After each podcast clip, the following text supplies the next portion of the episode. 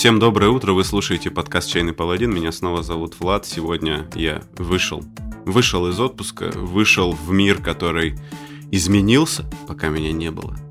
Вот.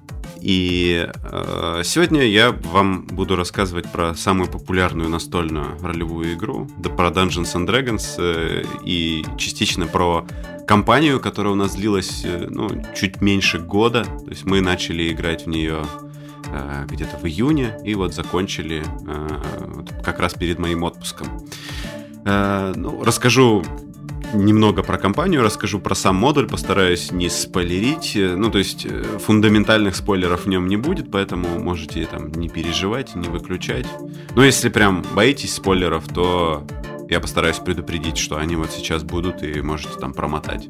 Попробовать там смело, когда я скажу, мотайте смело там на 10 минут вперед. Или не скажу, я же я ж могу забыть. В сегодняшнем выпуске зеленый чай, медовый лимон, и женьшень. Компания Celestial Seasonings, некоторые такой налет запрещеночки. Ну, в общем, чай какой-то иностранный, не знаю. Сейчас актуальны еще шутки про санкционные продукты, не знаю. Ну, в общем, э, что-то что с Запада привезено. Я так понимаю, что в ближайшее время будет сложно достать что-то с Запада, да? Наверное, будет плохо работать почта и все такое. Вот, э, значит, зеленый чай в пакетиках прикольный или не прикольный, узнаем в конце выпуска. На коробке нарисован, нарисована лошадь, и грива у нее в виде маленьких кусочков лимона.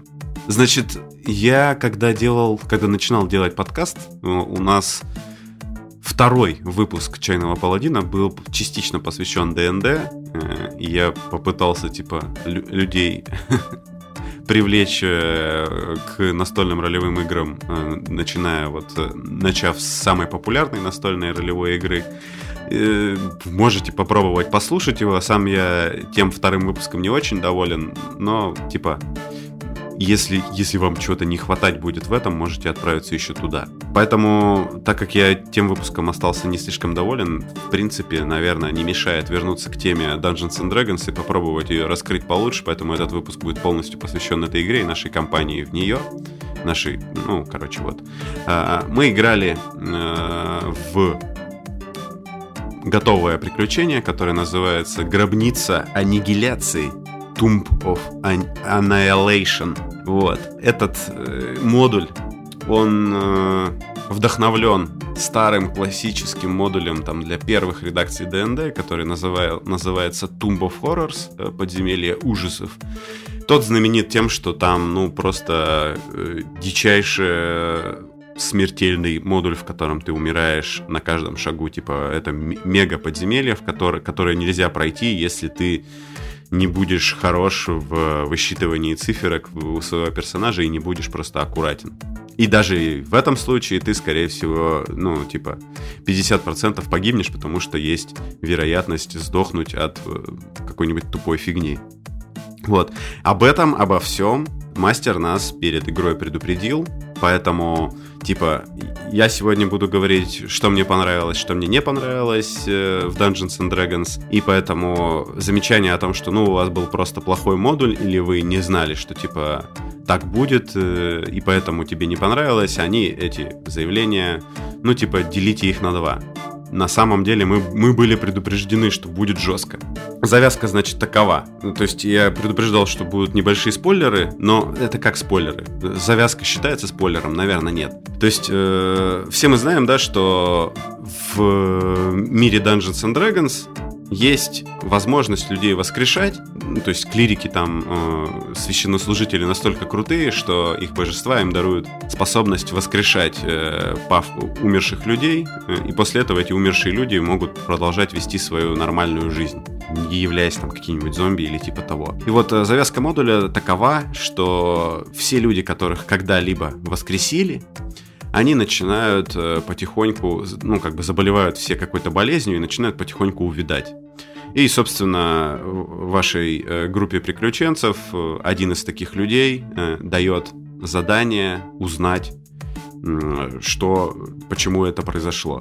Вот, и вы вместе отправляетесь. Э, все, что вам известно, что э, корень этой заразы происходит из э, материка, который называется Чульт. Это такая типа Южная Америка примерно. Ну, как я понял. То есть континент покрытый джунглями, и там по нему бродят динозавры, и вместе с тем, вот вместе с этим есть некоторый ацтекский колорит, э, если углубляться в джунгли дальше. Ну, для тех, кто совсем не понимает, что такое Dungeons and Dragons, э, я, наверное, чуть-чуть попозже расскажу. Сейчас будет вот такое небольш... небольшое впечатление о приключении, и после этого я уж прям, типа, вам поведаю, что, что это и как, если вам прям так нужна эта информация. Наша группа приключенцев, вот это, наверное, будет интересно, состояла из э, варвара, э, моряка, которого звали Ханбек. Я себе сделал друида э, грибного, который повелевал, короче, спорами грибными и мог поднимать из этих грибных спор зомби, заражать грибными спорами трупы, использовать там магию смерти, но при этом друид. Друид, который полагает, что типа смерть естественная часть природы, разложение это тоже типа часть естественных процессов. И значит, э, кроме этого у нас в пати был священник, который на самом деле был э, разбойником. Разбойник, который притворялся, что он священник. Называл он себя не иначе, как патриарх Крыл. Ходил в рясе и говорил, что у него, типа, есть... Вот всем нужно уверовать в его, в его божество но при этом был вот типичным разбойником, который все вот эти вот э, вещи, которыми занимается разбойник, то есть удары из-под тяжка, воровство, вот это все. Ну, такой, в общем, типичный шарлатан, который, если бы у него все получилось, наконец-то бы сделал свою мега-секту. Последним у нас в пати был волшебник, который, значит, темными школами магии владел. И вот мы отправились на этот континент Чульт, походили немножко по главному портовому городу, узнали, куда нам дальше идти. Спойлер, нам надо было идти в джунгли, понятное дело, то есть начинать их исследовать. Вот нам выдали первую зацепку, и далее, значит, все это превратилось в такой гекскролл, то есть у нас была карта этого материка, по которой мы ходили вот по гексам, как по клеточкам. То есть мы видели, что ага, вот здесь вот, видимо, что-то интересное, давайте сходим туда посмотрим. Или нам сказали, что в этом месте что-то интересное, поэтому стоит туда пойти, проверить, что там действительно интересного есть. Ну и, собственно, дальше э, началась сама игра в ДНД. Примерно в первую же... На первой же сессии погиб мой, мой персонаж. Его съели велоцирапторы. Сам по себе модуль, он под, построен, вот его большая часть занимает вот этот вот гекскролл, по которым вы ходите, находите какие-то типа заброшенные гробницы, в котором вам надлежит типа найти какой-нибудь артефакт, например, который вас будет э, типа сильно вам помогать в дальнейших приключениях, или вы узнаете, допустим, зацепку, куда идти дальше. Вот в этих гробницах очень часто есть такие задачки на логику, которые решаются не с помощью броска кубика, типа, типа ты бросаешь кубик такой, я решил эту задачу. Нет, тут вам надо наступать на определ... в определенной последовательности на плитки на полу. Если вы это делаете неправильно, сверху падает шипы, например, начинают опускаться. Или вылетает стая саранчи и сжирает твой труп, твое тело, короче, заживо. Здесь, наверное, вот, вот в таких гробницах это были, был первый звоночек, то, что ожидает нас во второй половине этого приключения, которое представляло собой огромный мега-данжен, мега-подземелье, то самое вот подземелье аннигиляции, гробница аннигиляции. Здесь пару слов хотел бы сказать о своем, своих впечатлениях от того, вот как, насколько это круто или не круто использовать такие загадки, которые ты решаешь, ну, именно как игрок, а не как персонаж. То есть тебе нужно догадаться, какая, в чем как бы здесь логика в этой загадке, правильно пронаступать, например, про, на эти плиточки, чтобы тебя не убили. Вот один из персонажей вот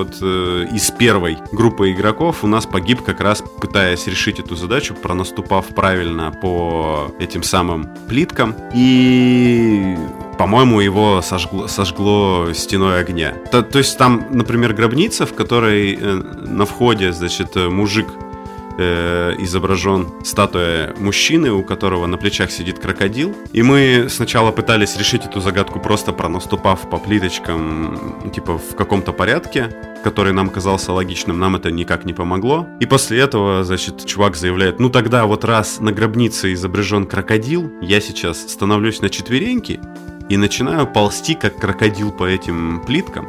Звучит довольно логично. Ну, то есть, какая логика была у людей, которые строили гробницу, непонятно. Ну, типа, это как один из вариантов, допустим, да, это люди поклонялись крокодилам. Он начинает ползти, его сжигает огнем. Вот, вот, вот так человек потерял персонажа, например. И э, насколько это типа классно, нужно заранее, наверное, с игроками этот момент обговаривать, потому что, ну, э, нам вроде бы сказали, что модуль будет очень смертоносным, но то, что там будет множество вот таких загадок на общую логику, причем как бы очень зачастую эта логика, как, ну, знаете, в российских квестах, где нужно бобра скомбинировать там с рулоном туалетной бумаги, и этот бобер порвет рулон туалетной бумаги на маленькие кусочки, и эти маленькие кусочки вы подложите в туалет для кота, и кот, значит, там что-то сделает, начнет копать и раскопает этот туалет, из него выпадет монетка, которую вы заплатите за проход в клуб. Ну, то есть логика может быть прям вот такая. Насколько это весело, когда ты вроде бы, ну, хотел поиграть своим персонажем, которого ты долго делал и который тебе нравится, и он погибает от какой-нибудь тупой фигни, не знаю, насколько это увлекательно. В таких вот интересных местах мы потеряли почти всю партию. Те, кто не погибли на ловушках, на- начали погибать от э, монстров, которые почти такие же, как обычные монстры, но только если они твое здоровье обнулили, то есть ты падаешь в обморок, там прописано, что если это происходит, то на самом деле ты не так, как в ДНД это обычно происходит, падаешь в обморок и потом тебя могут поднять, а ты просто типа заражаешься ядом навсегда и становишься зомбаком. Так, например, погиб наш э, варвар Ханбек, он подрался с э, плотоядным цветком, плотоядный цветок его обнулил, и после этого он превратился в зомби. И нам пришлось со слезами на глазах его убивать. Ну, то есть, как бы, если вы уж соберетесь в Tomb of Annihilation играть, помните, что там есть вот такое. Ну и, значит, после того, как э, у меня на первой сессии погиб персонаж, э, друид, я решил, что я не наигрался этим друидом грибным и решил сделать еще одного грибного друида, который у меня вылез из этого персонажа, то есть прям типа как в фильме «Чужой». Это была гномиха с очень уродливым лицом и таким гендерно-нейтральным именем Бронвин. И вот если кому интересно, грибной друид, он практически неубиваемый персонаж, его очень сложно убить, если, ну, если ты совсем не тупишь. Его очень сложно убить, потому что он создает себе там временные хитпоинты, создает грибных зомби и вообще довольно такой оп- опасный чувак. Он такой был в пати у нас танк. Внезапно друид оказался танком, который принимал на себя очень много урона, и его было очень сложно убить. И вот э, с этим персонажем я дошел практически до конца. В какой-то момент становится понятно, что вам нужно идти вот в эту гробницу аннигиляции. Вы там, значит, спускаетесь в нее, и выясняется, что это огромное подземелье, в котором в каждой комнате есть ловушки, которые тебя мгновенно убивают, или всякая странная фигня, которая, например, в одной из комнат мы нашли фонтан. Если ты из него вып попьешь водички, ну вот, например, мой гном, моя гномиха выпила водички и навсегда превратилась в мужчину. А буквально через 20 минут она, там была загадка с сундуками, там что-то как нужно было сделать с сундуками, нажимать на кнопки как-то правильно. В общем, мы подумали, что, наверное, нужно, чтобы решить эту загадку, нужно залезть в сундуки и изнутри сундука что-то сделать. Я говорю, окей, парни, я залезаю в сундук, типа, а вы нажимаете на кнопку, посмотрим, что будет из этого. И знаете, как мем, типа, где мальчик в очках такой показывает большой палец в кабинете стоматолога, и подпись «Это я перед эвтаназией». И вот, собственно, я э, вот это все делаю, значит, за залезаю в сундук. На тот момент у нас, у чувака, у, у которого был персонаж этот волшебник, который погиб, ползая как крокодил, он у него уже был паладин. Он такой говорит, окей, я готов, нажимает на кнопку, и мастер нам говорит такой, ну, он все, вот то, что мы заявляли, смотрел на нас с таким, типа, вы точно, да, хотите это сделать? Мы такие, да, классно, хорошо, все это происходит, я залезаю в сундук, он нажимает на кнопку, и мастер говорит, ну, мне, он говорит, ты сидишь в сундуке, и ты аннигилируешь. Все, тебя больше не существует. Это вот э, сейчас типа прошло примерно 5 минут, но на самом деле этим персонажем я играл 5 месяцев. И он погиб просто потому, что я принял одно неправильное решение. Это было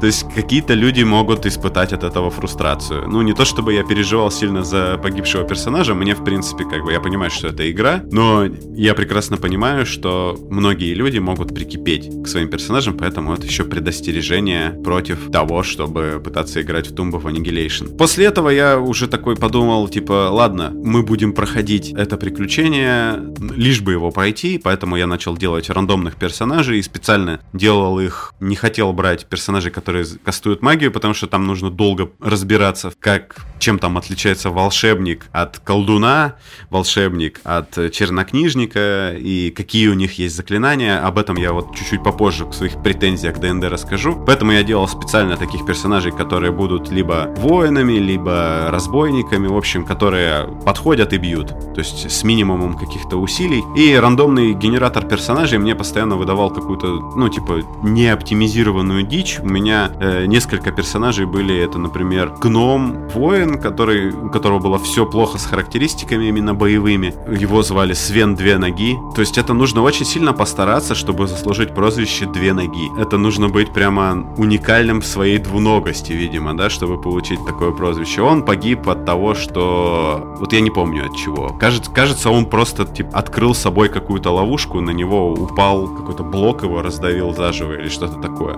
Потом у меня был, сейчас, э, короче, для всех любителей, путать гномов с дворфами. Вот до этого был дворф, гном. А потом у меня был карлик, воин, который был с арбалетом и который, которого заживо сожрала сар саранча, потому что он наступил не на ту плиточку в какой-то очередной загадке. Ну, то есть эту часть подземелья мы вот недавно в подкасте обсуждали такое э, явление, как ОСР, да, возрождение старой школы. Вот она очень ОСРная. Вот. Там каждое ваше действие, типа, вам нужно с 10-футовым шестом прощупывать все углы. Все, все нужно протыкивать, иначе ты умрешь. При том, что предыдущая часть модуля, она тебе это намекает, но, видимо, недостаточно толсто, раз я не понял этого. Будьте предупреждены. Ну и, соответственно, корректируйте свои ожидания, исходя из того, нравится вам такое или нет. Так вот, чем закончилось наше приключение в гробнице аннигиляции? Оно закончилось тем, что в какой-то момент мы столкнулись э, с бихолдером, который примерно за 20 минут убил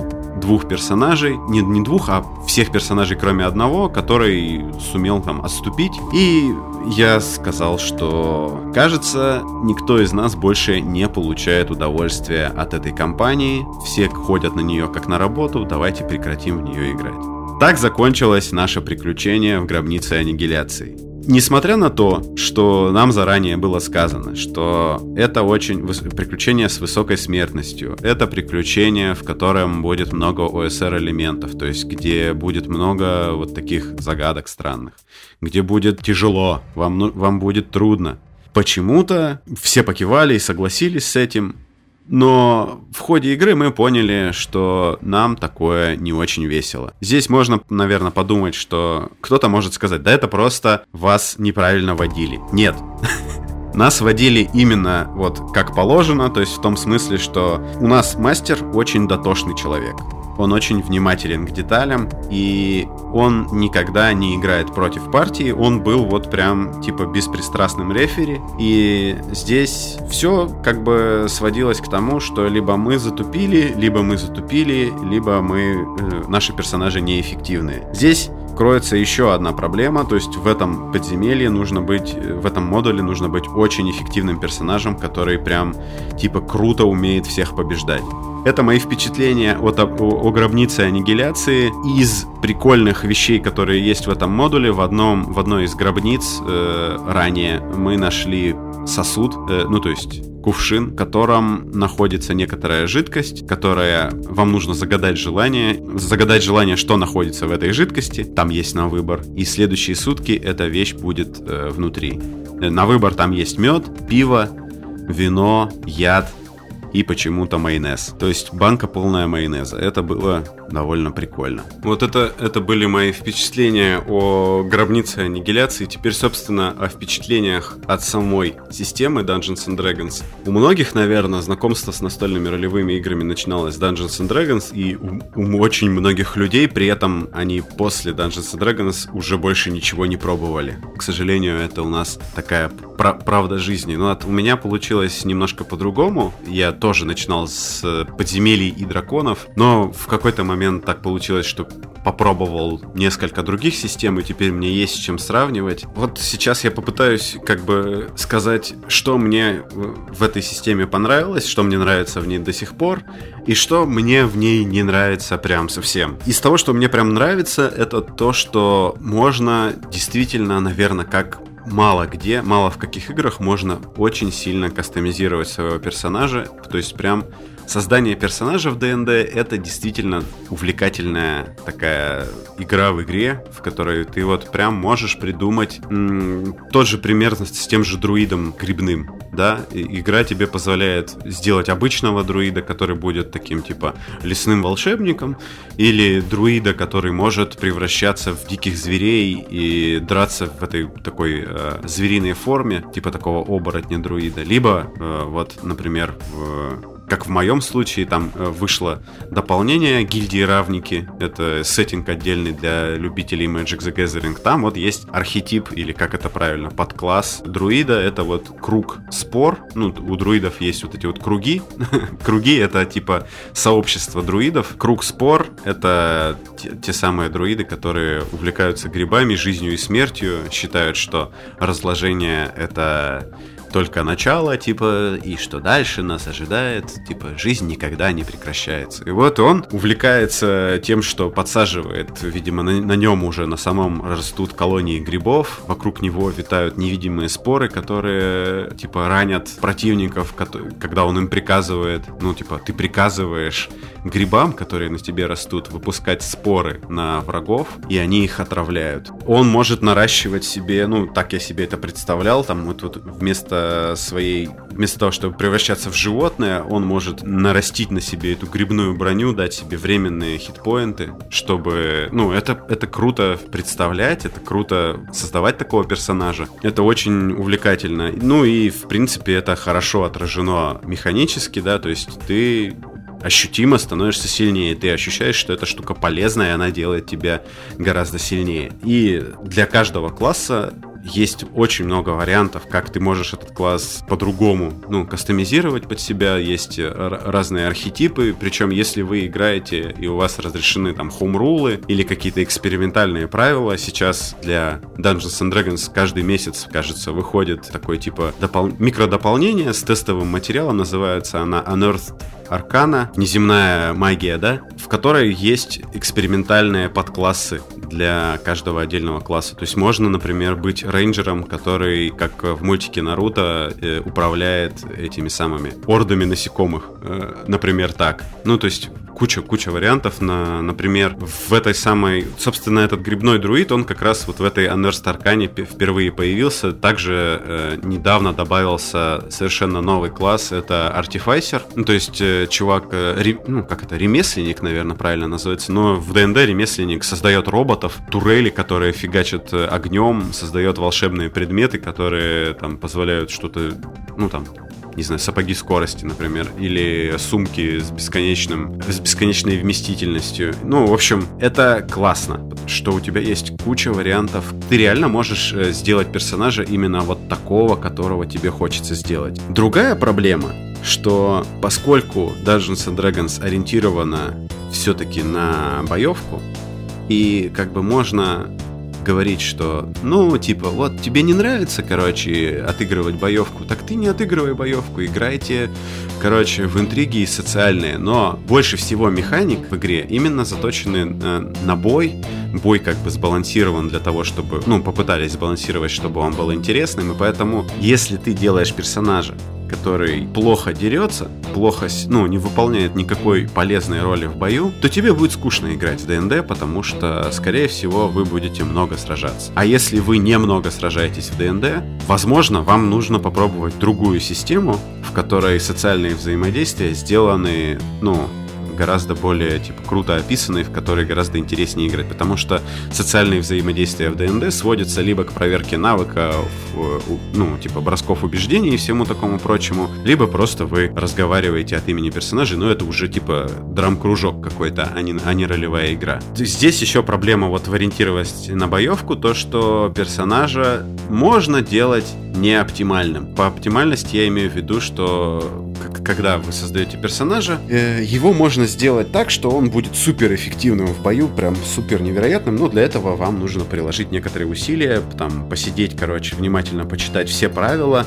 Если вы в этом преуспеете, ваш персонаж будет супер крутым. Он будет супер круто раздавать в бою, если еще вы правильно подобрали расу, под, правильно подобрали класс, правильно подобрали ему там какие-то дополнительные фиты, правильные особенности его. Ваш персонаж будет прям круто убивать всех в бою, при этом допустим, не всегда в пати есть люди, которые, во-первых, находят это увлекательным, создавать э, суперэффективных персонажей, а во-вторых, есть люди, которые, ну, просто тупо им это не дано. Сидеть и высчитывать в калькуляторе, сколько ты будешь э, в среднем выдавать урона в каждый раунд, и они в целом, ну, как бы не считают, что вы собираетесь в это играть. Скорее всего, будет ситуация, когда вы собираетесь играть в ДНД, что у вас будет один супер прилежный отличник, у которого супер крутой маг, который делает, типа, половину всей работы, и вы можете тем временем себе случайно сделать какого-нибудь бесполезного барда, который лучшем случае будет как-то помогать, а в худшем случае будет абсолютно бесполезен. И это, ну, я считаю, как бы, что это вполне себе такая проблема с точки зрения геймдизайна в ДНД. Об этом много говорится, но как будто бы люди это игнорируют, что эта игра прежде всего про боевку. И вот здесь моя следующая э, претензия к ДНД — это сама боевка, которая там не то чтобы очень увлекательная. То есть, с одной стороны, у каждого класса есть очень много обилок, по сравнению с четвертой э, редакцией меньше, но в целом по-прежнему довольно много. И все эти обилки, э, типа, тебе нужно хорошо понимать, как они работают, и когда их нужно применять. То есть это практически как будто бы ты играешь в доту. То есть есть некоторый э, менеджмент ресурса. То есть когда мне можно применить вот эту ульту, вот это мега крутое умение, которое разнесет половину монстров, мне его приберечь э, до какого-нибудь момента или сделать это сейчас. Это может быть увлекательно, но это увлекательно не для всех. При этом сама по себе боевка в ДНД, она не то чтобы очень увлекательная. И я сейчас объясню почему. Во-первых, бои в ДНД проходят очень медленно. Это связано с тем, что система не слишком летальная. Ваши персонажи могут умереть, это типа не нулевая вероятность. При желании мастер э, может выставить против вас монстров, которые будут вас разматывать. Ну вот, например, в моем случае, когда у меня был друид грибной, он позволял себе накидывать временные хитпоинты, и в бою, э, вот, если типа все проходит нормально, его вот так вот случайно убить практически невозможно. То есть это произойдет только если мастер вдруг решит специально сфокусировать все атаки на нем. Ну тогда это будет какая-то, какой-то странный поступок с точки зрения мастера. То есть у меня есть друид, который впитывает как губка огромное количество урона. С точки зрения игрока для меня это хорошо. Проблема в том, что очень много монстров в игре, они тоже обладают большим количеством хитпоинтов. И они э, просто боевка в ДНД очень часто сводится к тому, что вы такие типа появляется монстр, вы пробуете пару-тройку на ходу стратегий, как с ним драться, после, того вы, после этого вы находите стратегию оптимальную, и дальше происходит просто забрасывание монстра кубиками, и просто увлекательно смотреть, кто отъедет раньше, ваша пачка или этот монстр. Причем это почему-то сделано так, что есть у, чем круче круче монстр, тем больше у него хп, и зачастую, то есть забрасывание э, монстра заклинаниями боевыми и настукивание по башке ему мечом занимает очень много времени, ну то есть может продлиться больше часа. И здесь как бы получается, что ты играешь вроде бы в настольную ролевую игру, а по факту это не ролевая игра, а такой себе не очень увлекательный варгейм. Вот. И в этом смысле, кстати,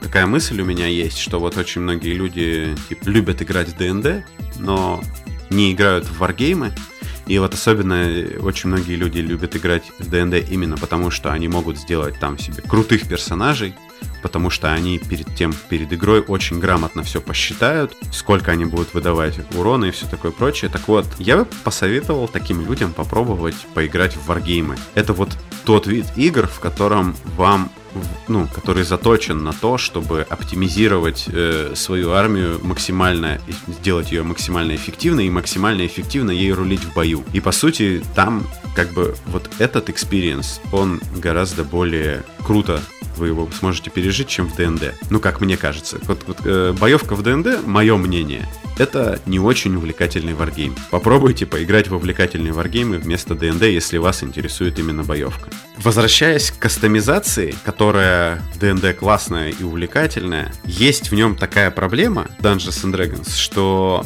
у вас как будто бы очень много вариантов для создания персонажей. Скажем так, разбегаются глаза, нужно все очень внимательно изучить. Типа прийти и такой, типа, вот, ты пришел, ничего не знаешь, и тебя сразу мастер такой, без проблем, чувак. Делай, короче, вот это, вот это, вот это, садишься и играешь. Это работает, если ты делаешь воина ну или какой-нибудь простой в управлении класс, там, типа воина, вора там или еще что-то. При этом, если ты хочешь поиграть персонажем, который владеет волшебством, у тебя огромный выбор из каких-то там обилок, которые тебе нужно выбрать, из заклинаний, которые там типа длинный список. У волшебника там он просто знает огромное количество заклинаний, и игра за волшебника подразумевает, что ты должен, вот как игрок, прекрасно понимать, что делает каждое заклинание в каждый конкретный, вот прям быть таким игровым юристом, понимать, что вот это заклинание оно создает вот такого рода куб из э, психической энергии, который пропускает через себя стрелы, но не пропускает через себя, например, ядовитую жижу. Ну, это я условный пример привожу. Те, кто играл в ДНД, пони- понимают, что когда ты, типа, пользуешься каким-то заклинанием, тебе прям нужно хорошо понимать, что, он де- что оно делает, и еще перед этим, наверное, придется показать мастеру. И здесь еще одна проблема ДНД. Вот это количество классов, классов, которое создано, его очень сложно отбалансировать разработчикам между собой, чтобы эти классы были между собой одинаково сильными. Будьте готовы к тому, что типа ваш класс, который вы выбрали, потому что он вам нравится, никогда не будет настолько же силен, как какой-то другой класс, который вам не нравится, ну или там он вам нравится меньше, но вот он гораздо более эффективный. Очень часто ДНД упрекают в том, что в нем маги ближе ну, на, на высоких уровнях, начиная там с восьмого и дальше, там на 10-15 уровень, они просто затыкают своей магией все дыры в игре, и файтерам, всем боевым персонажам остается только, ну не знаю, терпеть урон, и время от времени наносить совершенно сумасшедший урон по монстрам, но большую часть фана получают маги, которые могут с помощью своих невероятных заклинаний там разрушать горы там и все такое прочее. С одной стороны, как бы да, можно сказать, что есть здесь баланс, потому что на ранних уровнях воину он эффективнее, потому что он тупо сильнее, чем маг и может этого мага затыкать. А на высоких уровнях волшебник типа круче, чем воин, потому что он все это время учился, а не э, типа ходил в качалку. Но ну, надо понимать, что да, чтобы дойти до высоких уровней, это у вас пройдет, э, ну типа много времени. Вы будете очень много, ну, у нас, например, наша компания, мы докачались до девятого уровня, мы, естественно, пропускали сессии, но это почти полгода было. И типа через полгода осознать, что твой персонаж не так хорош, как ты хотел бы, ну, тебе, походу, придется делать более, ну, более крутого персонажа, заново его создавать, если ты хочешь его сменить. Это немножко разрушает, как бы, вот эту иммерсивность, когда ты уже вроде бы, ну, с этим персонажем сросся, он тебе нравится, и ты бы не хотел ничего менять, но по факту ты понимаешь, что ты вот от других своих персонажей-отличников отстаешь. И тебе надо бы заняться своей собственной эффективностью и подвести свою ролевую бухгалтерию сальдо-стольдо свести, чтобы быть классным и эффективным. Это проблема, я считаю. Ну и э, еще такая проблема. Все-таки, что бы там ни говорили, у Dungeons and Dragons довольно высокий порог вхождения. Чтобы начать в нее играть, вам нужно по-хорошему прочитать книгу игрока достаточно внимательно, чтобы понимать, как создать эффективного персонажа. Порой вхождение высокий именно потому, что нужно, ну, скорее всего, персонаж должен быть эффективным. Это вам не позволяет как бы прийти на игру, типа, и такой, типа, оп, давайте, короче, сейчас быстренько поиграем в ДНД. Это, типа, большая проблема. Кто-то скажет, что, типа, да нет, это же, типа, ничего не сложно. Ну, я, я и сам так думал, ну, типа, что может быть сложного прочитать книгу правил? Но когда, допустим, ты уже работающий человек, и ты выглядишь немножко странно, вот, э, когда ты единственный, кто не, не до конца там не понимает, как работает твой класс, потому что, ну, тупо у тебя нет времени прочитать, и ты просто, ну, пришел сюда поиграть, ты пришел не книгу правил читать. Понятное дело, что это кощунство, типа, всегда нужно грамотно и тщательно читать книги правил, но когда у тебя в классе очень много всяких маленьких штучек, которые тебе нужно не забывать применять, то есть, типа, а, вот тут вот я применил, э, получил урон, а вот ты знаешь, когда я получаю урон, я вот на самом деле бью кислотой каждый раз, когда получаю урон. И вот мы вот в прошлом ходу забыли это сделать. Можно вот мы сделаем так, чтобы вот мы сейчас с этого, ну, вот, отыграем так, как будто бы я все время давал этот урон. Ну, короче, вот это звучит не супер увлекательно. Чтобы это было увлекательно, нужно, чтобы все прекрасно знали правила и очень всегда не забывали все это делать. Все эти вещи учитывать. Это, типа, я считаю, делает игру сложнее, причем не делает ее, не всегда делает ее увлекательнее все эти проблемы, которые я перечислил, они вам нужно их учитывать, когда вы, ну, если вы соберетесь играть в ДНД. Это не значит, что я вам говорю, ни в коем случае не пробуйте. Это, ну, типа, это было бы вообще странно, что вам какой-то человек в интернете что-то говорит, и вы после этого такие, оп, ладно, нам чувак в интернете сказал, мы не будем это делать. Корень этих проблем, как мне кажется, во многом лежит вот э, в таком этом священной корове, это вот наследие ДНД, то есть это же очень игра с очень длинной историей, и многие вещи в ней, они в ней только потому, что они были в предыдущих редакциях, и если их убрать с одной стороны, то, типа, люди, которые изначально начинали, ну, не изначально, потому что так, сейчас мало людей, наверное, да, все меньше и меньше людей, которые играли в первые редакции, но, тем не менее, в общем, в пике.